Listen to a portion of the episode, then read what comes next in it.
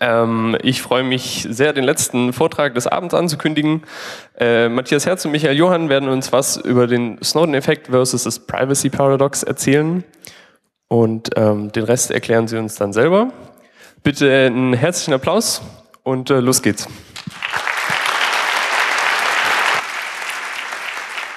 Ja, vielen Dank erstmal noch äh, für die sehr freundliche Begrüßung. Vielen Dank ist ganz besonders für uns, dass wir heute hier sein dürfen. Als Medien- und Kommunikationswissenschaftler ist das dreifach besonders. Erstens die Uhrzeit, zweitens die Größe des Saals und die Ausdauer des Publikums. Das ist für uns schon äh, ganz interessant. Ähm, bevor wir mit dem eigentlichen Vortrag loslegen, muss ich vielleicht noch kurz äh, sagen, was wir hier so machen. Wir haben auf dem Kongress äh, viele Vorträge gesehen. Wir haben gesehen, äh, wie Dinge vorgestellt werden, die die digitale und elektronische Welt gestalten, verändern, besser machen oder uns Zugänge zu Whirlpools äh, äh, gestatten. Und worauf wir uns konzentrieren als Medien- und Kommunikationswissenschaftler ist der Versuch, äh, diese Welt und die Menschen, die sich drin bewegen, zu verstehen.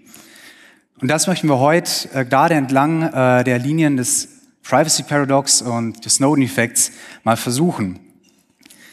Wir haben dazu äh, unseren Talk in drei Episoden aufgeteilt. Wir haben gesagt, Episode 1 wird die Facebook-Bedrohung sein.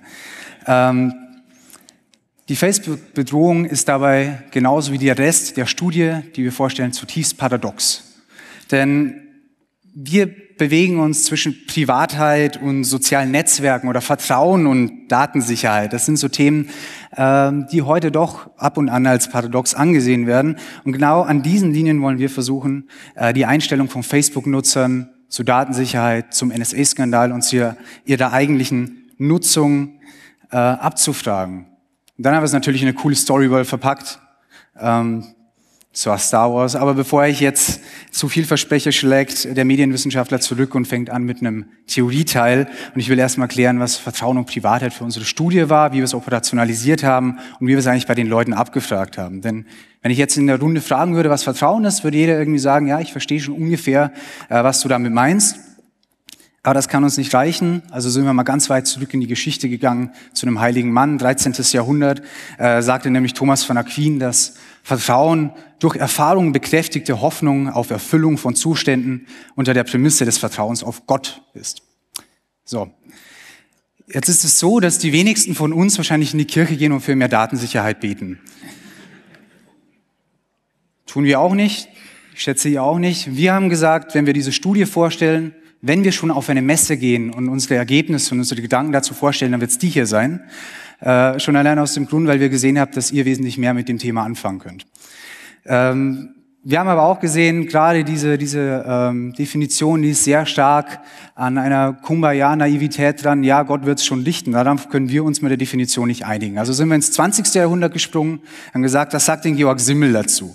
Georg Simmel sagt, Vertrauen ist ein mittlerer Zustand zwischen Wissen und Nichtwissen, der Hypothesen auf künftiges Verhalten zulässt. Und gerade auf diesen Hypothesen, die müssen sicher genug sein, um künftiges Handeln des Selbst überhaupt erst zu ermöglichen äh, und zu stützen. Da sind wir jetzt schon wesentlich mehr in einem gewissen gesunden Skeptizismus, der uns interessieren muss. Der NSA-Skandal hat uns etwa gezeigt, äh, dass wir inzwischen wesentlich mehr wissen und dass das Vertrauen gerade in gewisse Akteure vielleicht ein bisschen drunter gelitten hat. Damit können wir schon wesentlich besser arbeiten. Worauf wir aber dann in letzter Instanz gekommen sind, ist Vertrauen nach Goldberg und Händler, die sagen, Trust in a person is a commitment to an action based on a belief that the future actions of that person will lead to good outcome. Hier ist dieser Abwägungsprozess genauso drin und, und das ist gar nicht so unwichtig bei Vertrauen, er ist sehr ich-bezogen. Ich will, dass wenn ich schon Vertrauen zu jemandem habe, eine Person, kann eine Person, kann eine Institution, staatlicher Akteur sein, äh, dann sollte das im besten Fall auch gut für mich ausgehen. Soweit mal zur Vertrauensgeschichten, da kommen wir später nochmal drauf zurück. Springen wir mal zur Privatheit. Da müssen wir gar nicht mehr so weit zurück in die Vergangenheit gehen. Da müssen wir nur bis 1819 gehen, wo Samuel äh, Warren und Louis Brandeis einen sehr berühmten Aufsatz geschrieben haben, und zwar The Right to be, uh, The Right to Privacy, wo sie Privatheit als The Right to be let alone bezeichnen. Man muss vielleicht dazu sagen, das waren zwei sehr bekannte Juristen in den USA, die hatten nur äh, ein bisschen Probleme mit den Bleistiftpaparazzis zu der Zeit. Die hatten nämlich sehr viel Interesse an ihren Familien gehabt und deshalb haben sie gesagt, wir rufen jetzt mal ein Right to Privacy aus, nur um unsere Familien und uns selber zu schützen. Dann werden wir vielleicht irgendwann verfass äh, werden wir mal Verfassungsrichter. Ähm, ganz nebenbei haben sie dann eine sehr lange Tradition mit äh, der Auseinandersetzung mit diesem Begriff angestoßen als negative Freiheit. Negative Freiheit heißt, wir haben das Recht zu sagen, das ist mein privater Raum und da darfst du jetzt nicht rein. Das will ich jetzt nicht. Und in jüngerer Zeit haben Philosophen wie Alan Weston oder dann Beate Dössler gesagt, das ist ein sehr guter Ansatz, dieser Kontrollgedanke, und die haben das in Dimensionen aufgesplittet. Ähm, Beate Dössler spricht von der informationellen Dimension des Privaten. Für uns wäre interessant, wenn es gerade um Daten geht, wenn es um Informationen über Personen geht.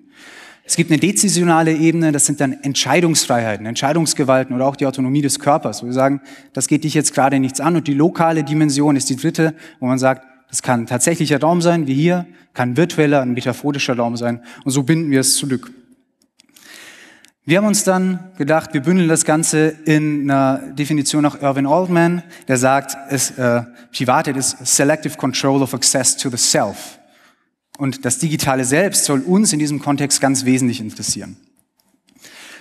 Was man bei diesen Begriffen sieht, das sind immer Abwägungsprozesse, wo Dritte mitgedacht sind, Zweite und Dritte. Und was Irvin Altman dazu sagt, ist Privatheit, und das ist ganz wichtig, ist nicht, äh, nicht automatisch Isolation. Privatheit heißt nicht, ich schotte mich von allem ab, sondern Privatheit ist ein Abwägungsprozess. Wie viel soziale Interaktion will ich machen? Was will ich dafür preisgeben und wo will ich mich andererseits wieder abgrenzen? Das sind im Endeffekt zwei Maximen, die aufgestellt werden. Also, gib so viel Preis, dass du sozial erfolgreich bist, auf der einen Seite, und auf der anderen Seite, gib so wenig Preis, dass du mit deiner Privatheit im Einklang bist. Und die konkurrieren miteinander, und wenn die in Einklang gebracht werden, haben wir ein optimales Level an Privatheit. So. Wie verknüpfen wir jetzt diese Begriffe? Seit dem NSA-Skandal erleben ein paar Akteure ein gewisses Tief, was das Vertrauen in in ihre Handlungen, in ihr Tun und ihre Argumentationsweisen angeht. Ähm, wir sehen auch, dass wir alle immer mehr nach Privatheit schreien. Wir alle wollen Privatheit, wir wollen privat sein, das geht euch nichts an, wir wollen so sein. Viele wissen aber gar nicht so genau, was das ist und was wir dann in letzter äh, Konsequenz oft sehen ist, sie verhalten sich dann komplett anders. Und da sind wir beim Begriff des Privacy Paradox. Das Privacy Paradox wird von Monika Tadiken ganz schön auf soziale Netzwerke beschrieben, wenn sie sagt, Indeed, it has been shown that users of social network sites state that they are worried about their privacy, but put at the same time detailed personal information on their profiles. This phenomenon has been described as the Privacy Paradox.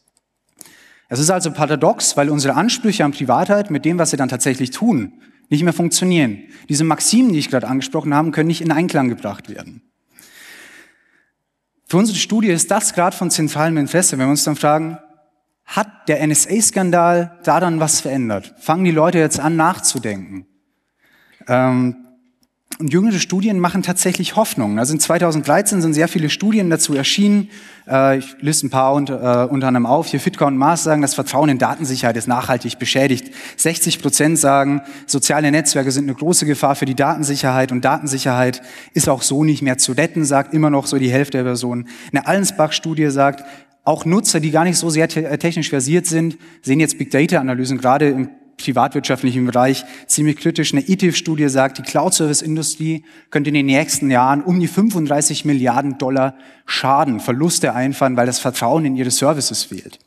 Und ein IPMAN-Institut spricht das Ganze auf E-Government-Services an, wo sie sagen, die Dienste werden wesentlich weniger genutzt, einfach weil der, die Angst vor Datendiebstahl ansteigt. Der Skandal ist also jetzt bei den Menschen angekommen. Jetzt können wir uns fragen, gibt es hier einen Snowden-Effekt?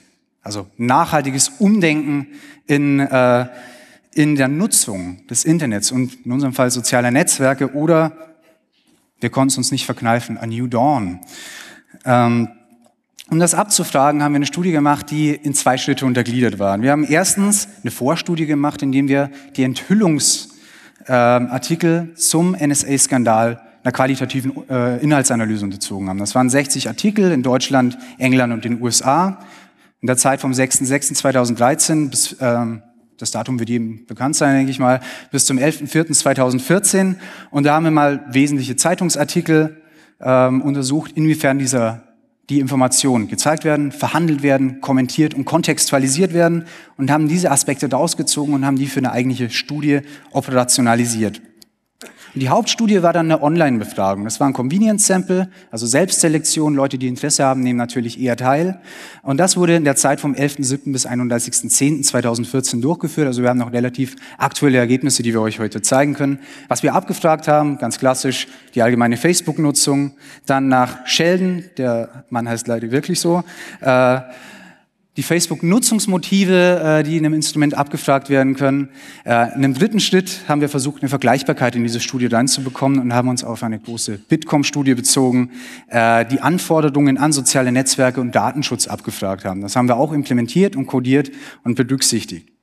Außerdem haben wir ein Instrument namens QSIF3 benutzt, das interpersonelles Vertrauen, dieses Konzept misst anhand verschiedener Kriterien. Ich kann schon mal versprechen, die Kriterien sind relativ interessant.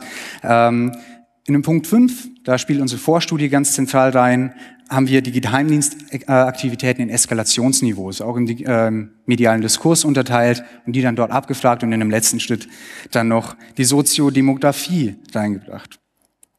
Unser Sample sah so aus, äh, das Convenience Sample hat ein N von 526, davon waren 84 Prozent äh, Facebook-Nutzer, das sind noch 441 Befragte, ähm, von denen der Bildungsabschluss doch, sagen wir mal, eher darauf hinzeigt, äh, wer sich denn für diesen Skandal so interessiert. Was für uns interessant war, ist, bei denen, die beim Facebook angemeldet sind, so mal als, als Einstieg in die Analyse, äh, surfen 70 Prozent mit Realnamen und 30 Prozent mit Pseudonymen. Und jetzt wird's interessant, und da werden wir jetzt auch einsteigen mit der eigentlichen Analyse, da wird Michael jetzt weitermachen und euch mal erklären, ähm, wie äh, die Motivation, sich zu solchen Aktionen hinreißen zu lassen, denn wirklich geartet ist.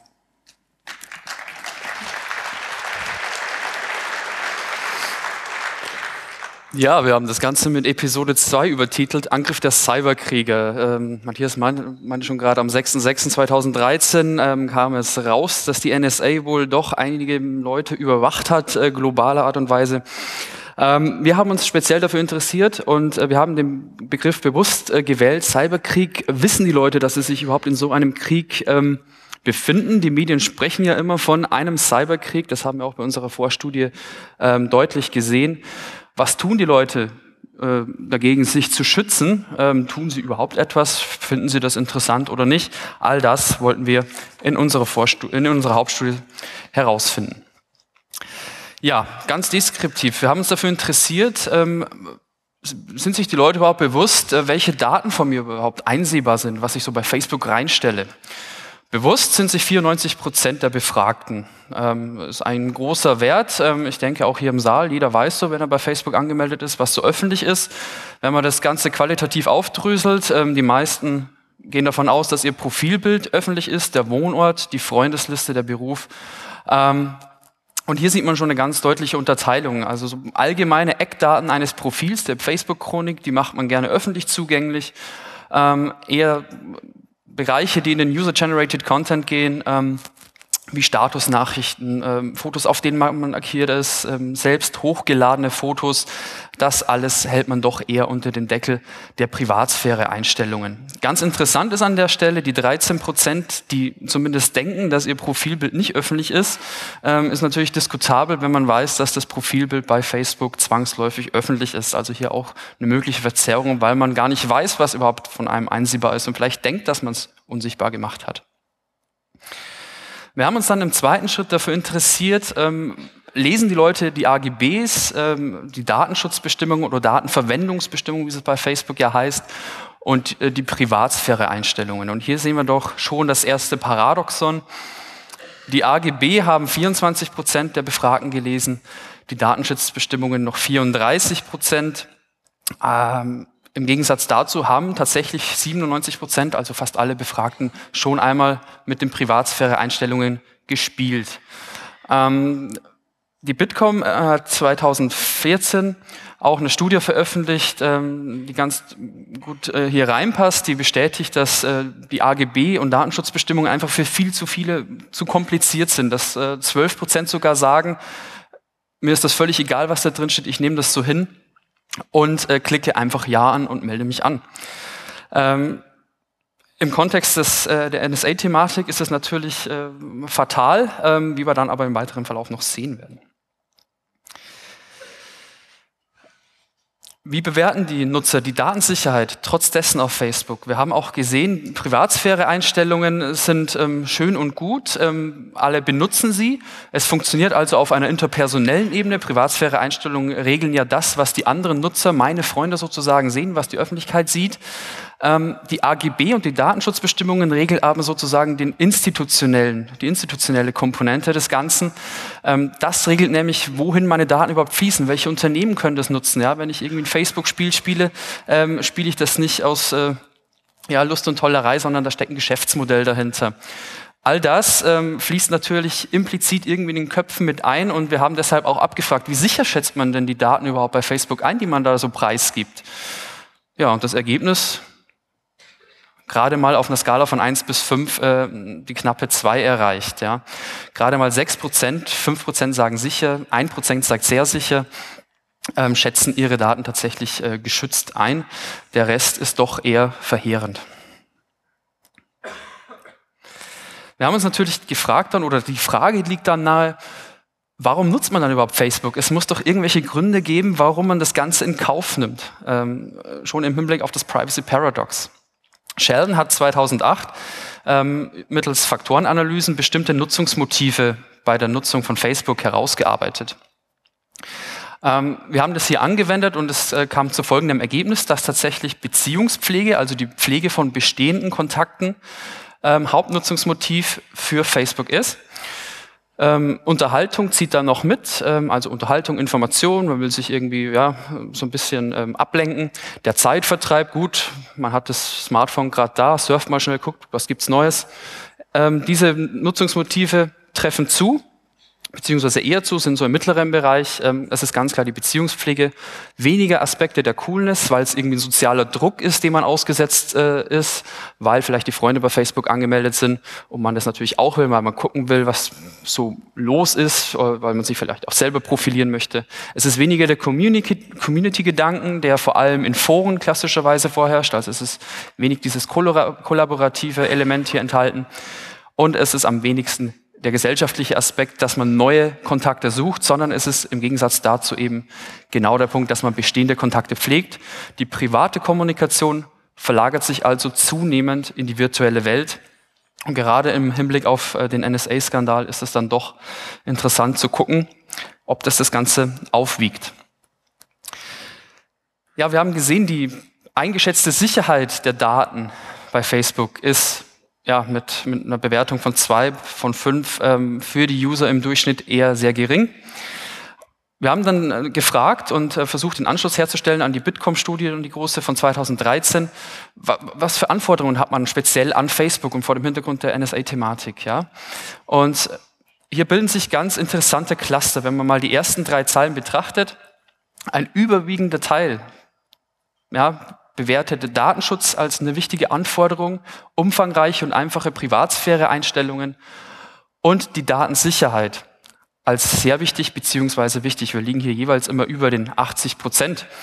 Ähm, der Cluster, der sich hieraus ergibt, ist dieser Datenschutzcluster. Im Gegensatz dazu sind die funktionalen Aspekte äh, eher weniger wichtig. Also es kommt nicht auf eine hohe Benutzerfreundlichkeit an. Hier würde man Abstriche machen.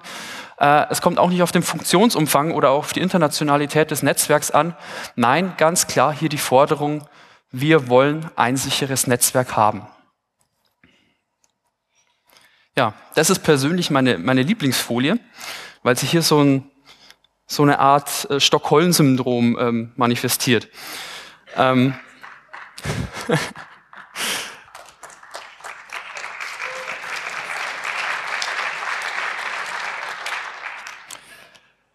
Welche Anforderungen haben wir dann an den Datenschutz oder haben die Befragten an den Datenschutz? Ja, die Forderung wird ganz klar adressiert. Einerseits an die sozialen Netzwerke, die müssen äh, laut der Nutzer, die wir befragt haben, ähm, für ne, die Transparenz der Datenverwendung sorgen. Jetzt, wenn man aber überlegt, was, was ihr vorher gesehen habt, ähm, das sind genau die, die nämlich die Datenschutzrichtlinie nicht gelesen haben. Zu einem hohen Prozentteil. Und die wünschen sich transparente, ja. Also man sieht schon, ähm, irgendwas äh, klafft da auseinander, ist es paradox. Ähm, ganz klar adressiert an die sozialen Netzwerke auch, die müssen für besseren Datenschutz sorgen. Und auf Rang drei: die Regierung muss strengere Regeln erlassen für den Datenschutz in sozialen Netzwerken. Also ich weiß es nicht, ähm, ob wir noch drauf warten können. Ähm, Gerade was auch ähm, die sozialen Netzwerke betrifft, wir haben da mal einen Blick reingeworfen in diese wirklich umfangreichen Datenverwendungsrichtlinien. Ähm, das ist nur ein sehr kleiner Ausschnitt äh, aus dem Ganzen. Ähm, da wird erklärt unter dem Kapitel, wie wir uns, bereit, uns bereitgestellte Informationen verwenden. Ich will jetzt da gar nicht auf alles eingehen, sondern auf den letzten Teil. Also die Daten werden verwendet als Teil unserer Bemühungen, Facebook-Produkte, Facebook-Dienste, Facebook-Integration sicher zu gestalten. Ja, klingt ganz gut. Ähm, die Bemühungen da, ja, lobenswert. Ähm, Mark Zuckerberg, wenn du das hörst, ähm, stets bemüht, heißt äh, in meinem Verständnis ähm, eine glatte 5. Also insofern sollte man sich schon fragen hier, ähm, ist es wirklich lohnenswert, tatsächlich sich die ähm, äh, Datenschutzrichtlinien durchzulesen, seine Anmeldung da zu überdenken. Und ähm, ja, gehen wir weiter im Programm. Die Verhaltensveränderung nach dem NSA-Skandal im Speziellen hat uns dann nochmal interessiert. Also wir haben sie, die Befragten tatsächlich konfrontiert mit, äh, mit den Entwicklungen, haben das nochmal umrissen. Ähm, und es ist doch erschreckend, dass 56 Prozent äh, gesagt haben, ja, ich mache einfach so weiter wie bisher. Ähm, von den 44 Prozent, ähm, die Veränderungen äh, durchgeführt haben, ähm, gab es verschiedene Möglichkeiten, hier ähm, eine Mehrfachauswahl zu treffen. Einerseits gezieltere Aktivitäten äh, zu fahren, die Privatsphäre-Einstellungen eben zu ändern und äh, ältere Inhalte zu entfernen. Es waren weniger systemische ähm, Maßnahmen, die man hier getroffen hat, der Wechsel zu einem anderen Netzwerk beispielsweise oder die vollkommene Abmeldung. Nein, es ist tatsächlich diese viel zitierte ähm, Schere im Kopf, die Selbstzensierung, ähm, sofern man sich Gedanken gemacht hat über das, was man ändern möchte. Wir haben uns dann speziell noch für, für eben diese Nutzergruppen interessiert, die Leute, die etwas verändert haben, ähm, die Veränderer, liegt nahe. Die Leute, die nichts verändert haben, haben wir mal so ganz äh, idealistisch die Bewahrer genannt. Ähm, und es hat sich hier doch rauskristallisiert und das sind signifikante Unterschiede, die wir hier in unserer Studie ermitteln konnten. Ähm, auch wenn natürlich alles noch links der Mitte liegt, wenn die, ja, NS, äh, die, äh, die NSA-Aktivitäten und ähm, die Akzeptanz geheimdienstlicher Maßnahmen weiterhin kritisch bewertet werden, so zeichnet sich hier doch ein schmales Paralleluniversum ab. Das interpersonale Vertrauen haben wir hier ähm, gegenübergestellt. Leute, die sozusagen ihre Facebook-Einstellungen, ähm, ihre Facebook-Nutzungsweise nicht verändert haben, zeichnen sich grundsätzlich durch ein höheres interpersonales Vertrauen, also auch Vertrauen im Alltag zu Personen aus. Ähm, solche Leute, die Einstellungen nicht verändert haben, ihre Nutzungsweise nicht verändert haben, akzeptieren generell eher, ja, also man muss andersrum sagen, sie, äh, sie kritisieren weniger die äh, geheimdienstlichen Maßnahmen und sie schätzen ihre Daten weniger gefährdet an als solche, die tatsächlich zu einer Veränderung ähm, sich hin, hinreißen haben lassen. Ja, diese Akzeptanz der geheimdienstlichen Maßnahmen, der wollten wir noch weiter auf die äh, Schliche gehen sozusagen. Insgesamt, und ich fange ganz rechts an auf dieser Slide, geheimdienstliche Maßnahmen, so wie sie sozusagen in den Medienberichterstattungen die öffentliche Meinung geformt haben, werden kritisch betrachtet, ganz klar. Hier mit einem Mittelwert von 2,2 knapp. Ähm, aber wir haben dann nochmal differenziert. Es gibt verschiedene Arten, verschiedene Eskalationsstufen von Maßnahmen, die wir hier herausgearbeitet haben. Maßnahmen mit Gerichtsbeschluss werden eher toleriert. Ja, das ist äh, tendiert zur Mittelkategorie. Da sagt man dann, okay, wenn ein Gerichtsbeschluss da ist, dann, dann halte ich mich da eher neutral. Maßnahmen ohne Gerichtsbeschluss, bespitzeln ohne Anfangsverdacht, wie wir es hier ganz ähm, ähm, zugespitzt mal genannt haben. Also diese klassischen geheimdienstlichen Maßnahmen, die man so im Kopf hat, die werden nicht toleriert, das ist, glaube ich, ganz klar. Aber interessant dann auch die Tendenz zur Mitte dann auch bei geheimdienstlicher Koordination, also der Datenaustausch zwischen Geheimdiensten, dieser viel zitierte Ringtausch auch. Ähm, da weiß man wahrscheinlich gar nicht so, was es ist. Die Geheimdienste an sich sind so eine Blackbox, ähm, mache ich mir keine Gedanken darüber. Ähm, finde ich weder gut noch schlecht. Ähm, so kann man sich vielleicht ähm, diese Antworttendenz erklären. Ja, und wir haben dann geguckt, tatsächlich das Privacy Paradox, auf das Privacy Paradox hin, wie ist es denn jetzt eigentlich? Wenn ich mich in sozialen Netzwerken bewege, ich weiß in der Regel, ich bin da ja, Datenlieferant. Ich habe auch einen bestimmten Nutzen davon. Und ähm, es ist so, dass es natürlich, dass die Nutzenaspekte mit reinspielen, aber trotzdem die Einschränkungen, die, da, die, man daraus hat, die Abstriche, die man machen muss, beispielsweise die ja, Weitergabe von Daten, ähm, Einschnitt in die Privatsphäre, wiegen diese Nutzenaspekte ganz bildlich gesprochen, deshalb ja auch das gewählte Bild der Waage, ähm, nicht, ähm, nicht auf. Das Ganze hat ein Aber. Ja, ich gehe nochmal zurück. Die Unterschiede fallen vielleicht nicht so arg aus. Hier ist auch wieder breite Mittelkategorie, wie wir es vielleicht vermuten möchte. Ähm, es bewegt sich doch eher alles ähm, mit Tendenz zur Mitte. Und das Zweite aber ist, ähm, wir haben das Ganze nochmal in eine Regressionsanalyse gesteckt, also überprüft, inwieweit diese Nutzenaspekte, diese einschränkenden Aspekte ähm, Einfluss haben auf die generelle Akzeptanz von geheimdienstlichen Maßnahmen. Und es hat sich gezeigt, dass ein signifikanter Einfluss nur durch Nutzenaspekte da ist. Und allen voran sind hier nationale Sicherheit genannt worden, Kampf gegen Terrorismus und die Verbrechenskämpfung allgemeiner Art und Weise. Für die Aspekte der Einschränkungen, also der Entbehrungen, Dateneinschnitt, ja, ähm, Einschnitt in die Privatsphäre, ähm, wird dieses Modell nicht bestätigt. Episode 3, die Rache der User. Ja. Privacy Paradox oder Snowden-Effekt, wie wir unseren Vortrag genannt haben. Was bleibt hängen sozusagen? Was heißt das für den User? Ganz klar, und das zieht sich durch unsere Analyse durch, Datensicherheit und Datenschutz bei Facebook werden vor dem Hintergrund eben dieser geheimdienstlichen Maßnahmen und der Enthüllungen darum kritisiert. Das ist, glaube ich, unumstößlich. Man hat das auch ganz äh, gut gesehen. Aber, und jetzt kommt dieser paradoxe äh, äh, Aspekt, private Kommunikation via Facebook legitimiert Einschränkungen im Bereich der, im Bereich der Privatheit. Ja? Das ist das Hauptnutzungsmotiv, nimmt aber gleich, man nimmt aber gleichzeitig Einschnitte in die Privatheit auf Facebook hin. Was wir gesehen haben auch, man wusste nicht ganz genau, geheimdienstliche Kooperation, was heißt das überhaupt? Ähm, man eiert wortwörtlich da immer so ein bisschen hin und her.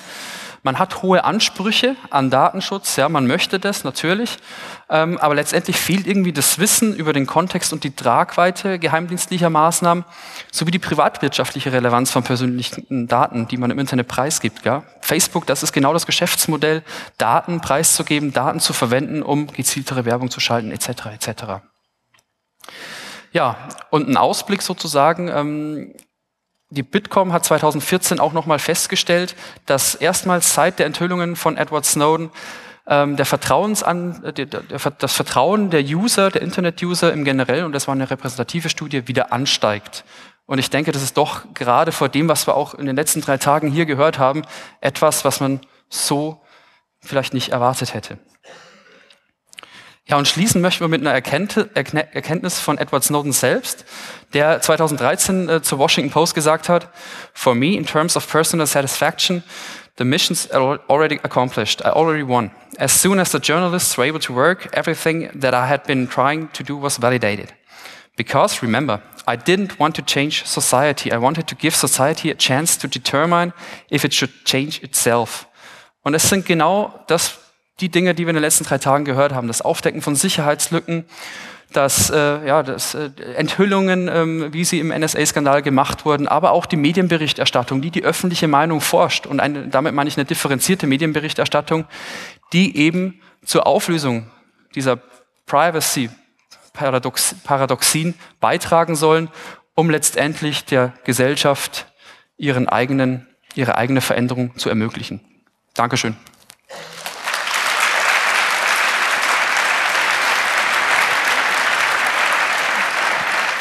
Okay, vielen Dank bis hierhin schon mal. Ähm, da wir hier danach nur den Stream des Google Quizzes haben und da nicht allzu viel Vorbereitungszeit für brauchen, haben wir noch ein paar Minuten Zeit für ein paar kurze Fragen. Äh, wir fangen direkt mit einer aus dem Internet an. Ja, eine ganz kurze Frage. Äh, publiziert ihr die Rohdaten? Können wir gerne machen. Ja, können wir so gerne ja. machen. Okay, klar. dass man selber statistisch analysiert. Ja, klar. Mm, und dann, äh, wie sieht es aus mit dem technischen Know-how der befragten Personen. War das, äh, also könnt ihr da was zu sagen? Das technische Know-how an sich haben wir nicht abgefragt. Ähm, wie wir aber gesehen haben an, an der Stichprobenbeschreibung an sich, es handelt sich schon um Äh, eine Stichprobe, die sich natürlich für die Thematik interessiert, wo man auch vielleicht voraussetzen kann, dass das technische Know-how äh, gehoben ist. Okay, alles klar, dann machen wir direkt mit äh, Mikro 2 weiter. Ihr habt argumentiert mit Wissen. Ähm, die Stichprobe war stark verzerrt gegenüber der Gesamtbevölkerung bezüglich dem Bildungsgrad. Habt ihr da irgendwie nochmal gegengemessen? Oder habt ihr irgendwie Möglichkeiten, repräsentative Studien zu erheben? Ich habe den letzten Teil nicht verstanden. Habt ihr Möglichkeiten, repräsentativ äh, Daten zu erheben? Also habt ihr irgendwie Zugang zu einem GfK-Panel oder sonst sowas? Achso, ähm, machst du? Oder? Ja. Zugang, äh, Zugang nicht. Ähm, wir haben geplant, die Studie nochmal auszuweiten, weil es gerade auch im internationalen Kontext interessant sein könnte, gerade wenn man sich auf die Legitimation von äh, Gerichtsbeschlüssen und so weiter ähm, konzentriert, ist es interessant, auch mal in Amerika diese Studie durchzuführen. Dann aber natürlich mit einem groß angelegten Panel, um sozusagen die Vergleichbarkeit der Ergebnisse, die Repräsentativität auch mhm. sicherzustellen. Ja, du sprichst einen sehr wichtigen Punkt an. Also es ist ja ein Convenience Sample, also das haben wir auch ganz klar reflektiert, das werden wir auch ganz klar so thematisieren. Also das ist eben die Selbstselektion, wenn das Interesse da ist. Ähm, deshalb können wir da auch nicht explizit auf eine Repräsentativität ähm, angehen. Also da hast du vollkommen recht, klar. Okay, dann gehen wir kurz rüber zum Mikro 3. Ja, hallo, vielen Dank. Diese Vorstudie zu den Geheimdienstaktivitäten in den Medien, ähm, wofür habt ihr die gemacht und was ist dabei rausgekommen? Die Vorstudie war dazu da, diese Eskalationslevel, die wir ähm, am Schluss gezeigt haben, ähm, zu operationalisieren.